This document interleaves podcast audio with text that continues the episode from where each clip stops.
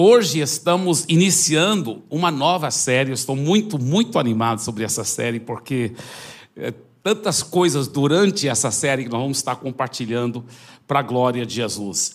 E eu quero iniciar fazendo uma pergunta para você. O que, que você acha que é a diferença, qual é a diferença entre, o que, que faz a diferença entre aquela pessoa que ela está completa, realizada, feliz. Parece que tudo encaixa para ela. Não é que ela não tem problemas, mas ela flui na presença de Deus, ela é cheia de Jesus. A família é um exemplo, as finanças é um exemplo. Ela é uma pessoa super generosa, tudo dá certo. Qual a diferença entre o, essa pessoa e o resto do mundo? Né? Tantas outras pessoas que às vezes até já entregaram a vida para Jesus, amam Jesus, que é o mais importante, mas nessa vida ainda tem tantas tantas coisas que parece que não dão certo. Às vezes o casamento está por um fio, os filhos estão nas drogas, ou, é, é, sabe, às vezes quando é jovem não tem um bom relacionamento com o pai, com a mãe ou com o irmão. As, mesmo que ela ganhe bem, parece que sempre está no vermelho as finanças. Qual a diferença entre essas pessoas. Qual a diferença? Deixa eu primeiro dizer para vocês o que não é a diferença. Não é, o, que, o que não faz essa diferença. Não é a inteligência da pessoa. Não é porque essa pessoa daqui é mais inteligente. Não. Nem porque ela é mais talentosa. E nem porque ela é mais bonita, mais atraente. Isso é óbvio. Todos nós conhecemos pessoas super inteligentes que não estão felizes, super talentosas que não têm vitória, às vezes estão em dívidas, problemas. E pessoas super bonitas, boas, boa aparência, mas que não sabem ter bons relacionamentos. Né? Talvez alguém até esteja dizendo: É, eu lembro que eu namorei alguém assim. Mas, qual é a diferença? Qual é a diferença? Eu diria que tudo se resume nessa uma palavra: decisões. Decisões. São as decisões que acabam levando você na direção que a sua vida está. Hoje você é um resultado das decisões que você vem fazendo os últimos muitos e muitos anos. A qualidade, o Craig Rochelle, eu aprendi muito com ele sobre essa área. Ele disse: a qualidade das suas decisões determina a qualidade da sua vida. Em outras, em outras palavras, escolhas melhores, vida melhor. A palavra de Deus é cheio de ensinos profundos e preciosos sobre esse assunto. Por isso que eu me emociono muito sobre essa série. Eu realmente creio que não existe uma pessoa que estiver ouvindo essa palavra durante essa série cuja vida não vai ser impactada permanentemente para a glória de Jesus. Então quero que você me acompanhe durante essa série. Vai ser muitas e muitas semanas da gente aprofundar na palavra nesse tema decisões. Deuteronômio capítulo 30, versículo 19 a 20, ele diz: Hoje lhes dei a escolha entre a vida e a morte, entre bênçãos e maldições. Agora chamo os céus e a terra como testemunhas da escolha que fizeram. Escolham a vida para que vocês e seus filhos vivam. Façam isso amando, obedecendo e apegando-se fielmente ao Senhor, pois Ele é a sua vida. Como eu disse, a sua vida é um resultado das suas decisões. Mas vamos ser bem honestos. A maioria de nós, né, nós muitas vezes não fazemos boas decisões. A gente quer comer de uma forma saudável, mas acabamos decidindo comer mais do que devemos ou que não devemos. Queremos usar o dinheiro com sabedoria, né? mas acabamos decidindo comprar coisas que depois temos até dificuldade de pagar as parcelas. Queremos ter cuidado com as nossas palavras, mas acabamos depois, em cima da hora, falando coisas que nós é, não queríamos ou não deveríamos ter falado. É, muitas vezes queremos amar as pessoas é, perto de nós, mas as nossas decisões acabam machucando as pessoas que nós mais amamos. Qual é o problema? O problema é que, mesmo a gente sabendo que de, nós devemos fazer decisões corretas, a gente acaba fazendo as decisões erradas. Por que isso? Todos nós já fizemos muitas escolhas erradas, muitas decisões erradas. Eu já fiz muitas, e tem algumas bem graves do passado que eu, toda vez que eu lembro, eu fico com tanta vergonha de mim e, e com tanto arrependimento. Eu sei que Deus já me perdoou, mas eu queria tanto voltar para aquela época da minha vida com o conhecimento que eu tenho agora e viver aquela parte da minha vida de novo, né? Ah, eu queria tanto porque como eu me arrependo, como é sério isso. Agora, às vezes a gente só fez algumas decisões estúpidas, mas graças a Deus né, deu para dar a volta por cima. Eu lembro de uma decisão estúpida que eu fiz quando eu tinha 12 anos de idade. Vocês querem que eu conte? Ah, então, você que está na internet lá fala assim, conta aí para mim. É o seguinte, é, eu eu tava, eu morava numa escola interna em um internado, e, e o terreno era muito grande.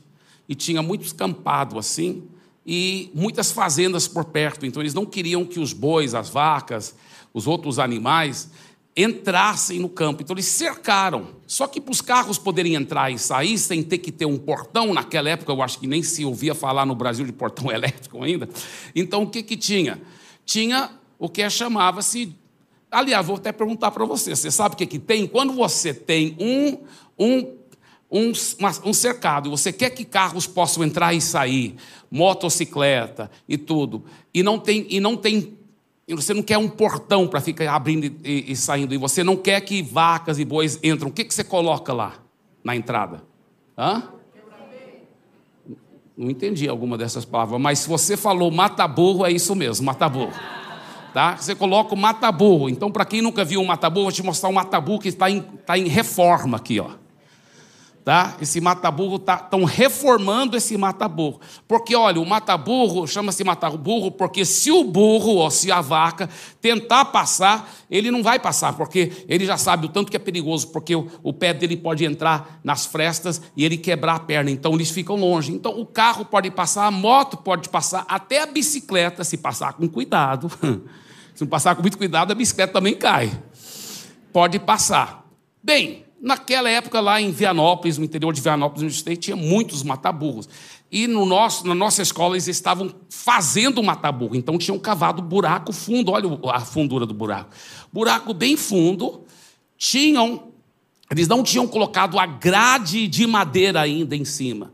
Eles então, aquele buraco era perigoso, para ninguém correr o risco de de sem saber à noite, de repente, passar aquele buraco, eles, tinham deixado toda a terra, toda a terra do buraco, aqui, olha, um grande, uma grande fila, uma, um monte dessa altura mais ou menos, dessa terra, protegendo o buraco. E só depois que colocaram a grade de madeira que eles tiraram a terra para as pessoas poderem usar aquele mata-burro. Bem, meus amigos, eu vi eles pegando suas bicicletas, eles iam descendo tinha uma, um morrozinho, e eles subiam um pouco aquela, aquele monte de terra e, e voltava. E eu falei, legal, vou fazer também. Aí eu subi, só que não subiu quase nada. Subia só um pouquinho e descia. Eu falei, não, como eu vejo ele subindo quase lá em cima e descendo? Aí eu tentava de novo e não subia. Eu falei, aí eu fiz uma decisão. Eu falei, eu vou dar conta de ir até lá em cima, quer ver? E eu peguei um pique na bicicleta e vim com tudo, mas muito rápido. E subi, só que não parou lá em cima. Ele fez um bum, e não era só o monte de terra, era o buraco ainda. Mas ainda bem que esse mata-burro não matou o burro. Não matou esse burro. É, talvez entortou a bicicleta, arranhou a minha pessoa, mas Todos nós já fizemos decisões, às vezes algumas estúpidas, que não teve tantas consequências erradas, mas outras que tiveram consequências desastrosas. E nós arrependemos, eu sei, por tudo isso. Agora, existe um poder, o poder das, das nossas decisões. A realidade é que as suas decisões vão determinar a direção da sua vida. E a direção determina o seu destino. Né? Agora, eu faço uma pergunta para você, vamos ser bem honestos, né? já, que sua, já que a sua vida sempre vai na direção das suas decisões, eu lhe pergunto: você está gostando do rumo que elas estão te levando? Talvez você diz, não, muitas coisas não, mas é aquilo que você disse, pastor Eibe. Eu sei que eu devo fazer decisões corretas, mas muitas vezes eu não estou fazendo. Então, por que, que temos dificuldades em fazer as decisões corretas? É, tem pelo menos três razões interessantes. Uma é porque somos sobrecarregados com escolhas.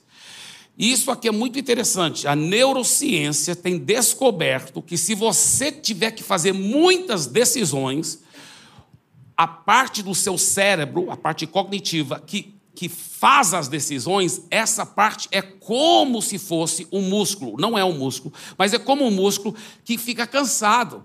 E depois de um certo tempo, ela acaba não podendo fazer, ou sendo bem mais difícil fazer as decisões corretas. Sabia disso? Se você tiver que fazer muitas decisões. Isso é muito interessante. Isso é muito interessante. Fizeram uma pesquisa é, científica mesmo e descobriram que nós, hoje, na era moderna em que nós vivemos, nós fazemos aproximadamente 35 mil decisões por dia. Já pensou nisso?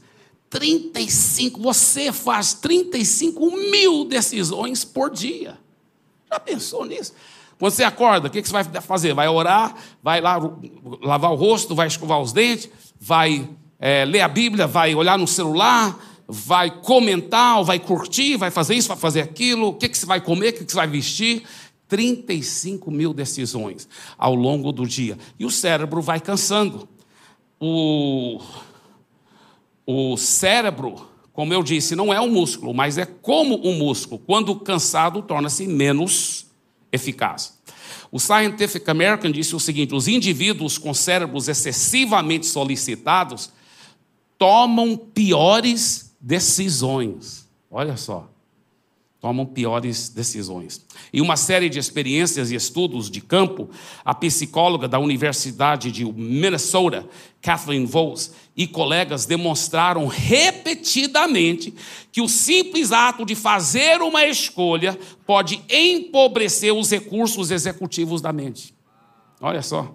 Pesquisadores descobriram que, por exemplo, pegaram vários alunos, talvez de uma universidade, alguma coisa assim, e, e fizeram, e, e, fizeram uma pesquisa. Esses alunos, aqueles alunos que participaram de muitas levaram esses alunos para um shopping center, tiveram que fazer muitas escolhas, vai comprar isso, vai comprar aquilo, fizeram mais escolhas em um shopping center.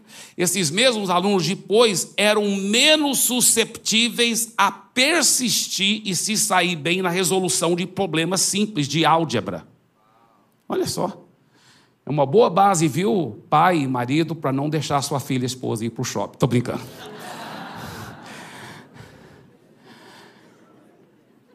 A realidade é o seguinte: porque nós fazemos tantas decisões durante o dia, nosso cérebro fica cansado.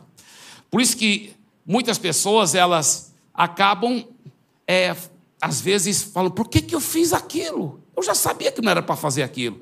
Ela fez tantas decisões importantes durante o dia, no trabalho, decisões boas, mas ela chega em casa cansada e faz uma decisão errada. Come um monte, ou, ou talvez grita, e, e enfim. O que, que aconteceu? É, o cérebro dela cansou, ficou sobrecarregado. É, às vezes ela fez tantas decisões inteligentes e sábias na economia, com as finanças dela, poupando, tudo certo, mas de repente ela vai faz uma decisão tão ridícula nessa área financeira. Outra razão porque nós muitas vezes fazemos ah, decisões erradas E alguém estava até me perguntando sobre essa, porque parece que não é uma razão. Deixa eu explicar. Número dois, porque temos medo de fazer as escolhas erradas. Ah, mas essa é uma razão por que, a gente faz escolhas erradas? É. Sabe por quê? Quando você tem medo de fazer a escolha errada, a tendência é o quê? Ficar na inércia e não decidir nada. Quando você não decide nada, você já está decidindo nada. E muitas vezes o nada é pior do que qualquer outra decisão quase que você fizesse. Isso é muito, muito sério. E, e é interessante porque é, você pode notar que isso, isso acaba acontecendo com muitas pessoas sinceras mas sinceramente enganadas, porque elas ficam na inércia. Elas nunca fazem nada. Não, porque eu não sei. Por que, que você não está trabalhando ainda? Porque eu não estou sabendo qual emprego que eu realmente devo ir atrás. Eu não sei qual, eu não sei isso, não sei aquilo. E, e olha, interessante que para nós cristãos, muitas vezes, é mais sério ainda, porque nós temos algo ainda mais, que a gente tem um temor de Deus de de escolher alguma coisa fora da vontade de Deus. Então a gente quer muito ter certeza que nós vamos fazer a vontade de Deus. Isso é muito bom, mas não é bom se ela te mantém na inércia. O Alexandre Gonzalez Inarrito lhe diz: conhecer e analisar em demasia causa paralisia. É, por, um exemplo clássico, né? Quando você está procurando um filme para assistir no Netflix. Tem gente que fica mais tempo procurando qual filme do que assistir o próprio filme. Não é verdade?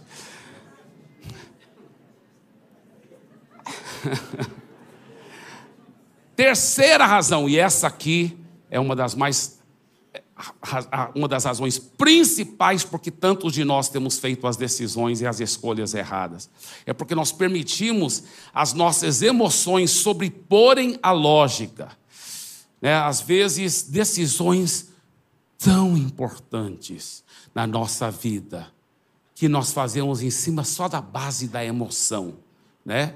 Às vezes a pessoa nem estava com plano de casar, nem sabia com quem ia casar e nem conhece tão bem aquela pessoa, mas num momento de emoção, num momento apaixonante, ah, vamos casar, casa, casa, casa.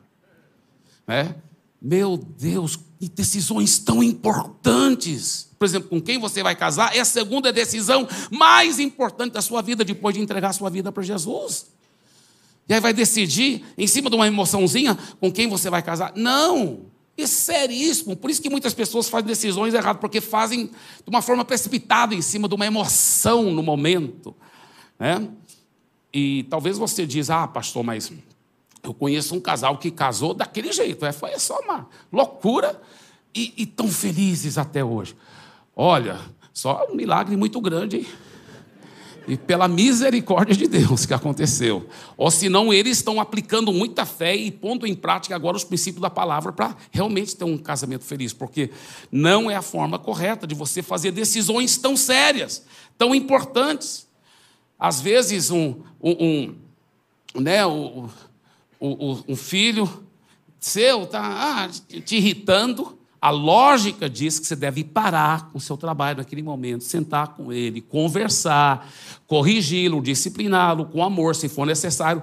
Mas a emoção muitas vezes fala mais forte e acaba gritando com ele, e etc. E por isso que a gente acaba fazendo decisões que a gente não queria fazer. Não queria fazer. Ou talvez você está diante de uma tentação inesperada. Meu Deus, você nunca pensou que ia ser tentado daquele jeito com aquela pessoa naquele momento. E a lógica diz, seu coração diz, o Espírito Santo diz: cuidado, perigo, fica longe. Mas as emoções, diga, é hora de festa. né? E aí, você vai seguir, né? você está entendendo? Agora, como evitar isso? Né? Um dos segredos é esse aqui, que eu quero ficar repetindo mais e mais para meus filhos. Essa frase aqui, olha só. Não faça decisões permanentes baseadas em emoções temporárias. Agora,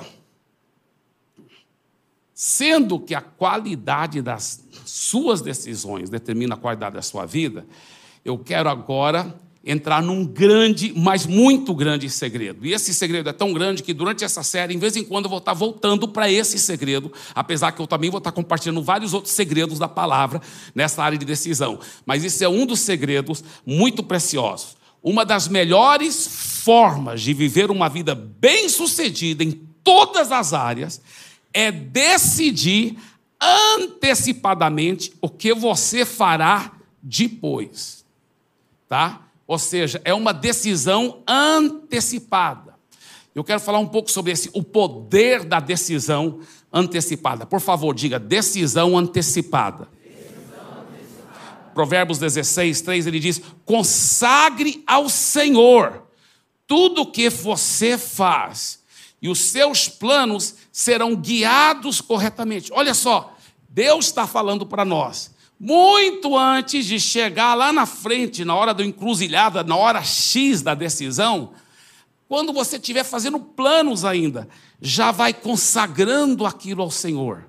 E Deus vai ajudar essas decisões serem feitas de uma forma correta. Se você consagra, consagra sobre aonde você vai estudar, sobre aonde você vai trabalhar, sobre com quem você vai casar, sobre tudo leva diante de Deus, consagre ao Senhor, reconheça a presença dEle em todos os seus caminhos, e Ele endireitará as suas veredas. Isso é tão chave, tão chave, tão chave.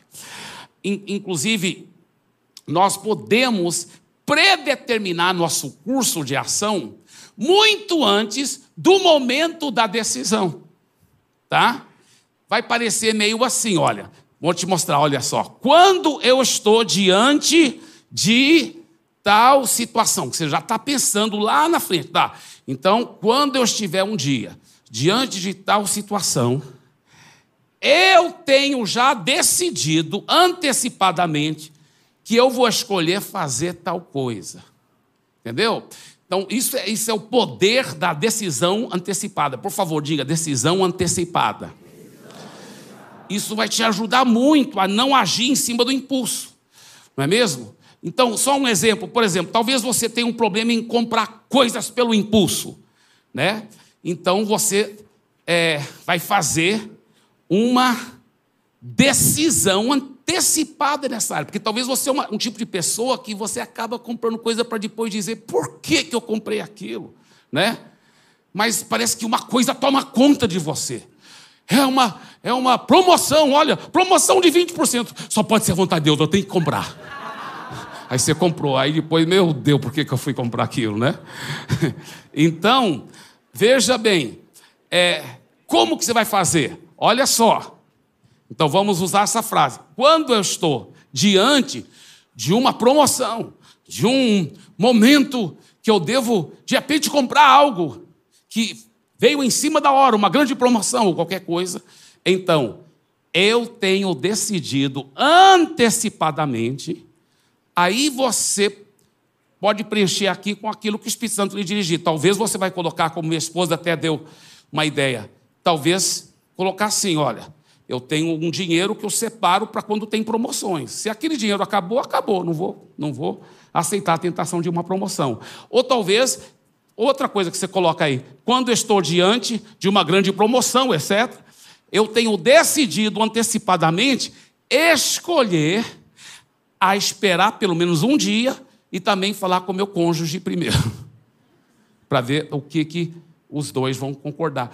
Coisas assim que você vai ajudando a, a predeterminar uma decisão antecipada. Vocês estão entendendo?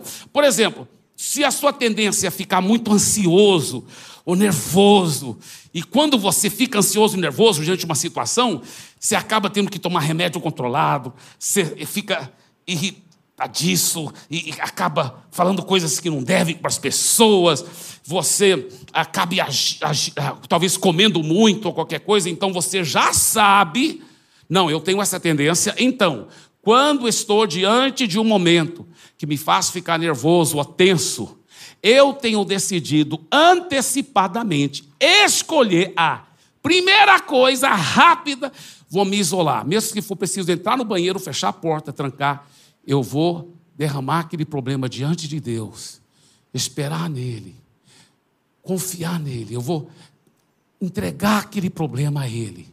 Eu vou orar. Eu vou tomar posse da promessa. E se eu ainda estou sentindo um pouco ansioso, eu vou ligar para um dos meus líderes do meu life group, pedir oração. E eu sei que eu vou ficar cheio de fé. E eu não vou ficar fazendo as escolhas erradas que eu fazia antes, toda vez que eu ficava tenso ou nervoso. Olha só que coisa linda. Ou talvez você é um tipo de pessoa que no trânsito você acaba até ficando irado e falando besteira, falando coisas que você não deve no trânsito. Meu Deus! Então você fala, ó, quando estou diante de um fato que alguém me cortou no trânsito, eu tenho decidido antecipadamente escolher, eu já decidi antecipadamente, eu vou orar por a pessoa. Orar para ela poder ir para o céu, em vez de mandar ela ir para o Beleléu. né? Eu sou, uma pessoa, eu sou uma pessoa muito proativa. Eu gosto de fazer as coisas, gosto de ir rápido. Quando eu estou no trânsito, as pessoas estão muito lentas e tudo. Ai, eu, eu tenho que aplicar muita fé nessa área. Aí eu fico, aleluia, Senhor. Oro em línguas. Em nome... Ele é um grande voluntário na nossa igreja, eu já vejo. Pela fé. Aleluia. em nome de Jesus. Então, é, é, o segredo é, é, é você já decidir. Eu já decidi antecipadamente. Eu não vou brigar no trânsito. Não vou. Não vou mesmo. Não vou por razão nenhuma, nenhuma, mesmo que alguém faça coisa horrível, mas não vou brigar. Eu já decidi isso antecipadamente. Eu já decidi. Tem várias decisões antecipadas que eu já fiz na minha vida. Eu nunca vou ficar ofendido com ninguém. É impossível você me ofender. Eu nunca fico magoado com ninguém. Com ninguém. Até o diabo eu ia ganhá-lo para Jesus se eu pudesse, mas não. A Bíblia fala. A Bíblia fala que não pode. Mas eu já decidi, eu já predecidi, você está entendendo? Eu já decidi antecipadamente.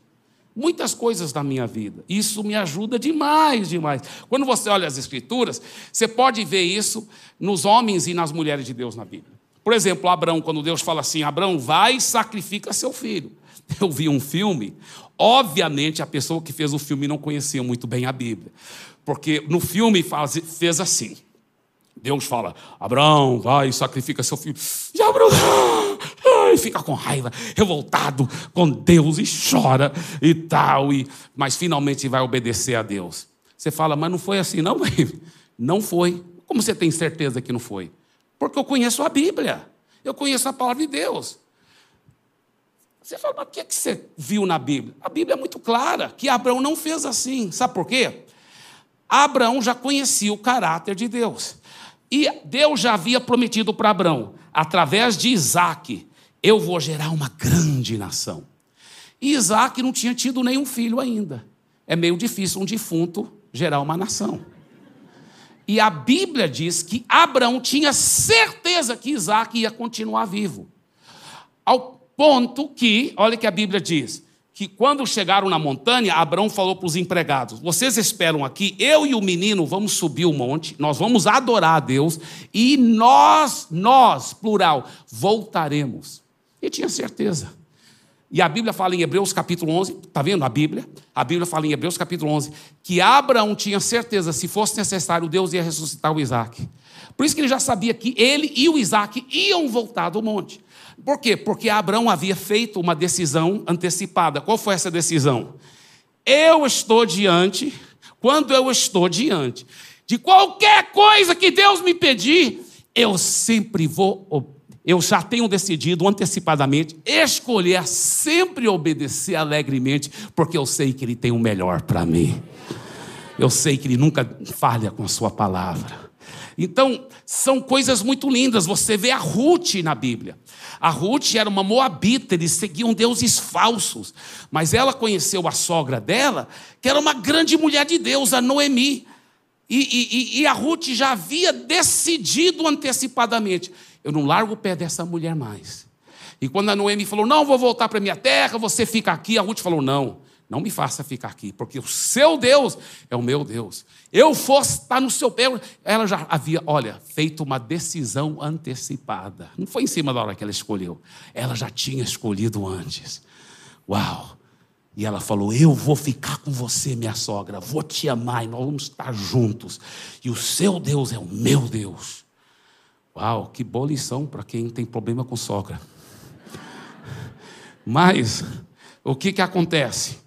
A Bíblia fala a história da Ruth, como Deus prosperou, deu um marido fenomenal para ela, porque o filho da sogra dela já tinha morrido, ela era viúva, e Deus deu um marido maravilhoso, Boaz, e os dois tiveram um filho, que sabe o quê? Que se tornou o tataravô do próprio Senhor Jesus. A Ruth, a Ruth, que era uma moabita, nem israelita não era, ela entrou na linhagem do próprio Senhor Jesus. Deus prosperou. E o marido também dela era rico, que não, não é um problema, né?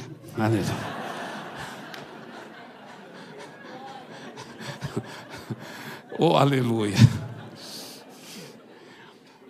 Agora, veja bem, é outro, esse é o rei das decisões antecipadas. É o rei das decisões antecipadas. Então vamos falar mais sobre ele durante a série. O nome dele é Daniel.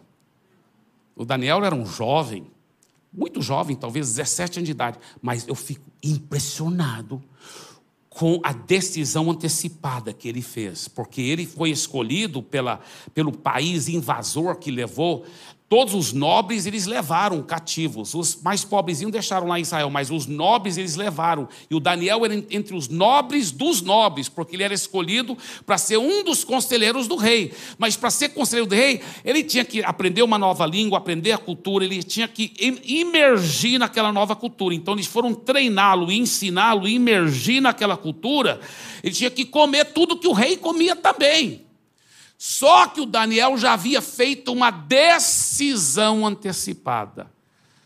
Por quê? Porque ele já sabia que nesse novo país onde eles estavam levando a ele, as comidas eram consagradas aos deuses falsos, aos demônios. E a Bíblia proíbe a gente comer comida consagrada a demônio. Então, olha o que Daniel já fez uma decisão antecipada. Olha a decisão do Daniel. Daniel 1:8. Resolveu Daniel firmemente não contaminar-se com as finas iguarias do rei, nem com o vinho que ele bebia. Uau! Agora, o que, que fortaleceu Daniel para fazer uma decisão, uma decisão antecipada? Sabe por que foi? Porque ele tinha valores, por causa do, do compromisso que ele tinha com Deus e com a palavra de Deus. Quando você tem valores na sua vida bem estabelecidas, isso te ajuda a fazer decisões antecipadas. Isso te ajuda até, vai ser bem mais fácil saber quais decisões você deve fazer. É bem mais fácil fazer decisões quando você tem valores bem estabelecidos na sua vida. E eu lhe pergunto, quais são os seus valores? Quais são os seus valores? O que é mais importante para você? Você diz, o mais importante é o relacionamento com Deus. É verdade.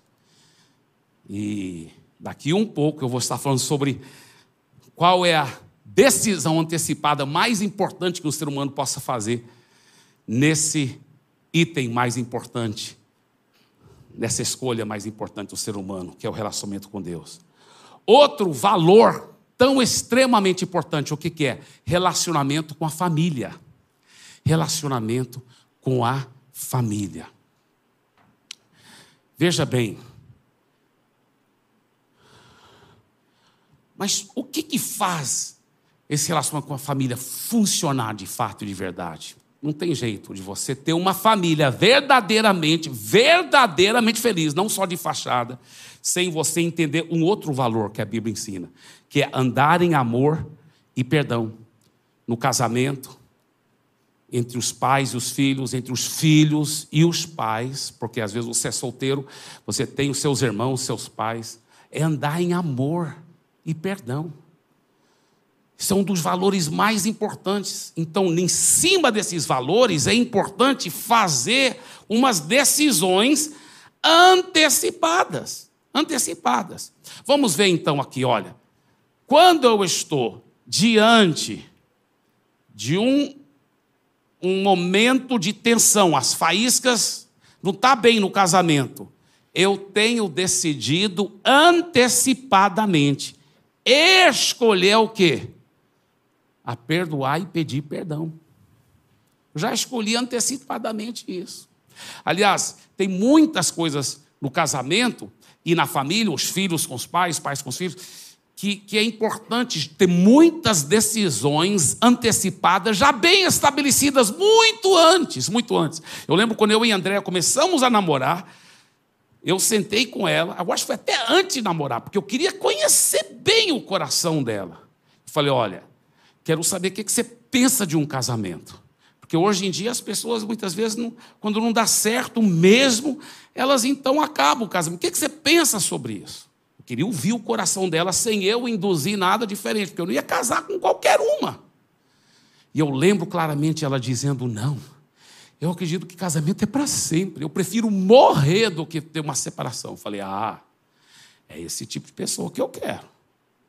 Eu falei, eu fui fazendo várias perguntas porque eu já sabia, eu já tinha predeterminado algumas decisões antecipadas também sobre mim. E depois nós começamos a namorar, eu lembro que nós fizemos muitas decisões antecipadas. Por exemplo, uma das decisões antecipadas que nós fizemos foi de nunca, nunca, nunca, nunca falar em separação. Simplesmente nunca. Mesmo na hora da maior raiva. Tipo assim, ah, mas você casou comigo porque você quis, por que você casou comigo então? Nunca falar frases assim. Nunca. Isso é o que nós chamamos território proibido. Nós fizemos umas decisões antecipadas. Né? Outra coisa, outra decisão antecipada que nós fizemos foi é, que na hora é, assim que a gente estava muito chateado com o outro, nós nunca íamos tolerar aquela guerra fria. Sabe aquela guerra fria que o casal fica às vezes dias sem quase falar um com o outro? Nós falamos não, nós não vamos, nós não vamos ter isso. Nós não vamos ter isso. Então, para isso, nós tivemos que o quê? Quando estou diante de uma tentação para ter uma guerra fria, porque eu estou com muita raiva dela, eu tenho decidido antecipadamente que eu vou engolir o meu ego, crucificar meu ego, e eu vou sentar com ela e nós vamos conversar e pedir perdão e perdoar um ao outro. Amém? Então é, o jeito. Olha, eu, eu lembro que outra decisão antecipada que nós fizemos. Nós nunca vamos falar palavras que ferem, porque muitas vezes na hora da raiva você fala coisas que depois você fala, por que, que eu falei aquela. Só que aquela pessoa nunca mais esquece. Fere ela de uma forma muito profunda. Aí você falou a besteira, que não era para você ter falado. Então eu lembro que nós fizemos uma decisão precipitada. Nós nunca vamos falar, não separar em coisas, palavras bem grosseiras. E aí eu lembro que nós chegamos também à conclusão, até outras expressões, porque no começo do casamento ou do noivado, às vezes você fica com muito ciúme, né? E a pessoa deu muita atenção para outra pessoa, qual a sua tendência? Ah, senti nojo de você, do que você fez e tal, né? Aquela coisa. Nós fizemos uma decisão antecipada. Nós nunca vamos falar palavras assim, sinto nojo, sinto isso. Nós não, é um território proibido. Eu lembro que nós nós fizemos, tá, então o que, que podemos falar se a gente tiver com muita raiva? A coisa mais, mais feia que podemos falar, eu estou triste com você. Então, eu lembro, o primeiro ano do casamento corre, saiu muita faísca, que a gente ainda estava aprendendo, né, se ajustar. E eu lembro que eu ficava muito bala com ela. Mas eu queria falar tantas coisas, mas eu falava assim: olha, eu estou muito, muito, muito triste com você. Só isso que eu podia falar. Por quê? Porque eu já havia feito uma decisão antecipada. Amém? Então, isso é um grande princípio. Decisões antecipadas. Diga, decisão antecipada. E depois de eu te amo e eu também te amo e eu te amo mais, porque isso a gente sempre falou, antes de casar, depois de casar e até agora, nós já vamos fazer agora 33 anos de casado, 32 anos de casado, e até hoje, eu te amo, não, eu te amo mais. Eu te amo, eu também te amo. Toda hora. Essa é a frase mais falada em nossa casa, sempre foi. Mas depois disso, especialmente no começo, porque a gente pisava na bola muito, machucava um ao outro muito no começo. Então, especialmente no começo, a segunda frase mais ouvida em nossa casa era: me perdoe. Não, eu também peço perdão. Essa era a segunda frase mais falada, porque se você quiser manter relacionamento bem legal, tem que se humilhar, meu irmão, tem que crucificar o ego, tem que pedir perdão. Então, isso vai virando uma cultura. E os seus filhos vão vendo como se relacionar, vão aprender com você, por causa das suas decisões antecipadas. Olha só que coisa. E eu lembro que uma vez, quando a Priscila, eu acho que tinha uns nove ou dez anos de idade, o David tinha uns é, seis ou sete anos de idade. E eu estava no, no segundo andar da nossa casa lá em Fortaleza, e eu desci rápido e eu flagrei um momento entre eles. Eu não sei que tinha acontecido alguma briguinha entre eles. E eu vi a Priscila falando para o David: David, me perdoe, eu fui errada. E o David respondeu: Não, eu que peço perdão. E tá. Eu fiquei tão feliz, eu falei: Uau, que lindo, porque os filhos sempre acabam reproduzindo o que eles estão vendo nos seus pais. Então, isso é tão precioso e tão importante. Né? Talvez outro valor que você tem é essa aqui: olha, eu quero ter uma vida cheia de alegria e a presença de Jesus. Então, quais são algumas decisões antecipadas que você vai ter que fazer para ter isso? Eu não vou entrar agora por causa do nosso tempo, mas durante essa série vai ser top demais, amém? Outra, outra, outro valor, outro valor impressionante. Olha, eu quero ser uma pessoa extremamente generosa, fluindo de grande prosperidade. Uau! Então, vamos só mostrar essa bem rápido. Quando eu estou diante de alguém que está passando necessidade, mesmo que eu estou apertado financeiramente, eu tenho decidido antecipadamente escolher sempre ajudar de alguma forma. Olha só.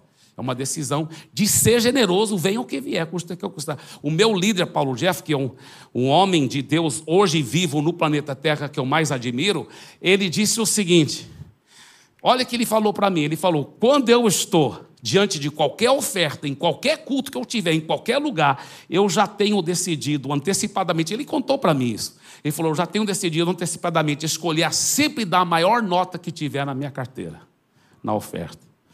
Ele falou: e às vezes isso não tem sido fácil, Abe, porque eu estou com pouco dinheiro e só tem aquela uma nota grande lá. Mas eu dou, porque eu já decidi antecipadamente ser uma pessoa generosa com as coisas de Deus. Que, que exemplo né, de generosidade. Que coisa linda. Ou talvez você tenha uma, uma, um desejo, um valor, e um valor correto, de ter um ministério frutífero para Deus. Quais são algumas decisões antecipadas para você ter um ministério furtivo? Talvez, olha, é, quando estou diante de qualquer oportunidade, no meu life group, ou no ministério que eu estou trabalhando, de servir, eu vou sacrificar. Eu já tenho decidido antecipadamente. Eu sacrifico minha agenda, faço menos lazer, mas eu vou me envolver na obra de Deus. Que coisa linda. Enfim, é, nós vamos estar aprofundando em muito dessas coisas durante esta série. Na área de integridade, ah, tem coisas muito lindas que eu quero falar sobre isso.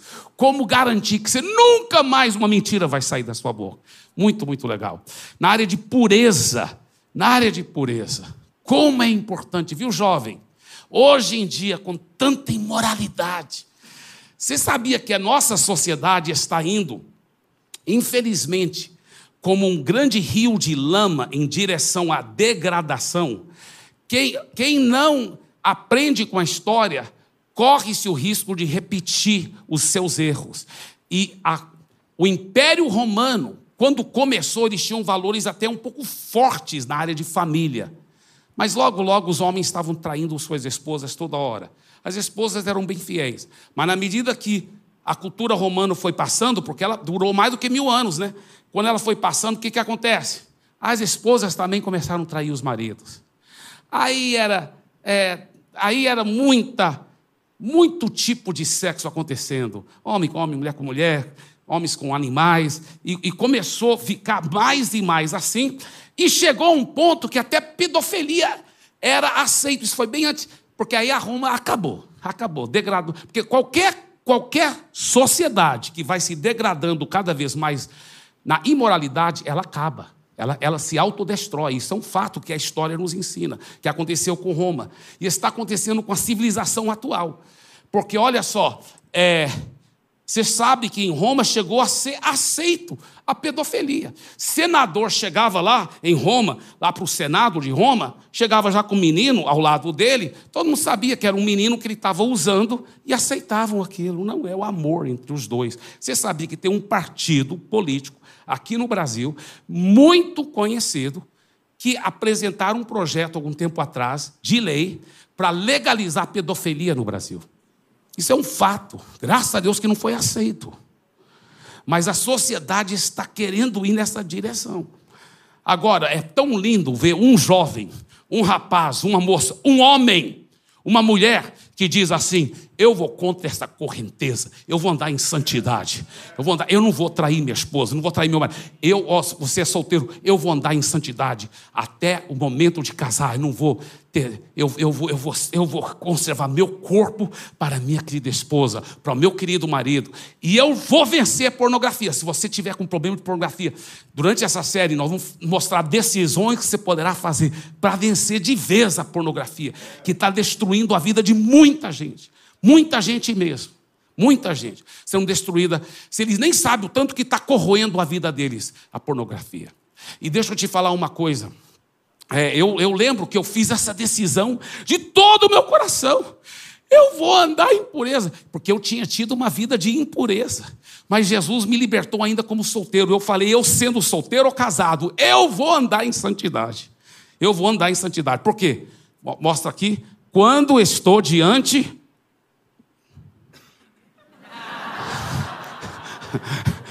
quando, quando estou diante de qualquer proposta imoral, eu tenho decidido antecipadamente escolher a sempre andar em santidade.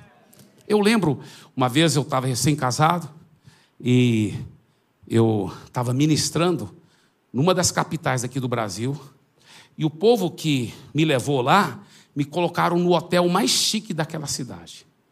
Meu quarto era enorme, a cama era enorme. E acontece que administrações, o poder de Deus, pessoas caindo no poder e tudo, foi até meia-noite. Depois ainda fomos, toda aquela turma, fomos comer na casa de uma irmã, é, pizza. E depois fomos dormir. Eu fui dormir lá para as três horas da manhã. Aí, de repente, sete horas da manhã, o telefone toca. E a cama era tão grande, só para eu chegar até onde estava o telefone, no outro lado da cama, eu fui me arrastando, eu estava com tanto sono. Ah, eu, alô? E era uma prostituta. Sabe aquele versículo na Bíblia que fala que a voz da prostituta parece que pinga com mel? Era esse jeito mesmo. E eu nem sabia que um hotel tinha esse negócio.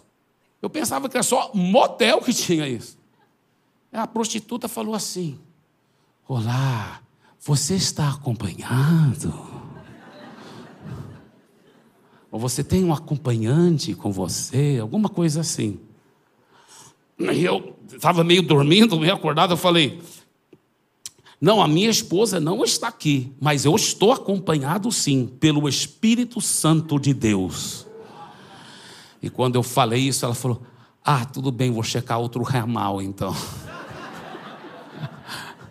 mas porque eu já tinha decidido antecipadamente. Para mim não foi nem tentação, nem tentação, nem senti nem um pouco tentar. É igual aquele pastor que eu vi falar que alguém ligou para ele e falou assim: É o pastor? É. Pastor, o senhor nem imagina o que eu estou pensando aqui. O senhor sabe quem está falando? Ele falou: Sei.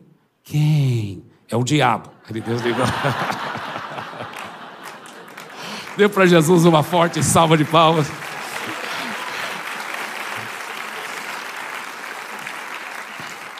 Fiquem em pé, por favor, queridos.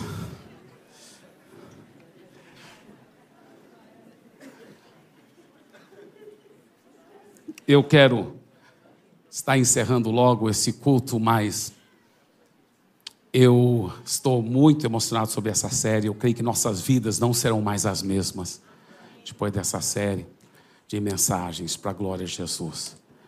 Eu quero agora fazer um convite para você, é, você que vai fazer essa decisão no seu coração. Primeiro, eu quero chamar os pastores e os líderes para vir e ficarem de frente para a audiência aqui. Ah, os, você for líder de life group e conselheiro, pode vir aqui na frente, por favor. E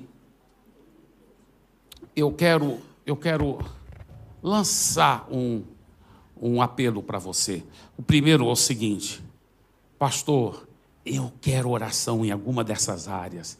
Minha vida, eu tenho certeza, ela vai ela vai mudar. E eu quero oração, eu quero me abrir com alguém, eu quero receber oração. Nós estamos aqui para isso. Amém? Segunda coisa, talvez você diz, eu quero entregar minha vida para Jesus. Eu quero nascer de novo.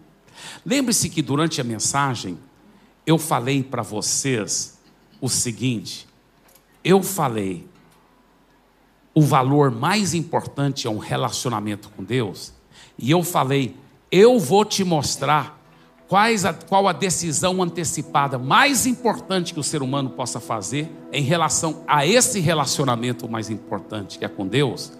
Olha o que Jesus disse no livro de Mateus.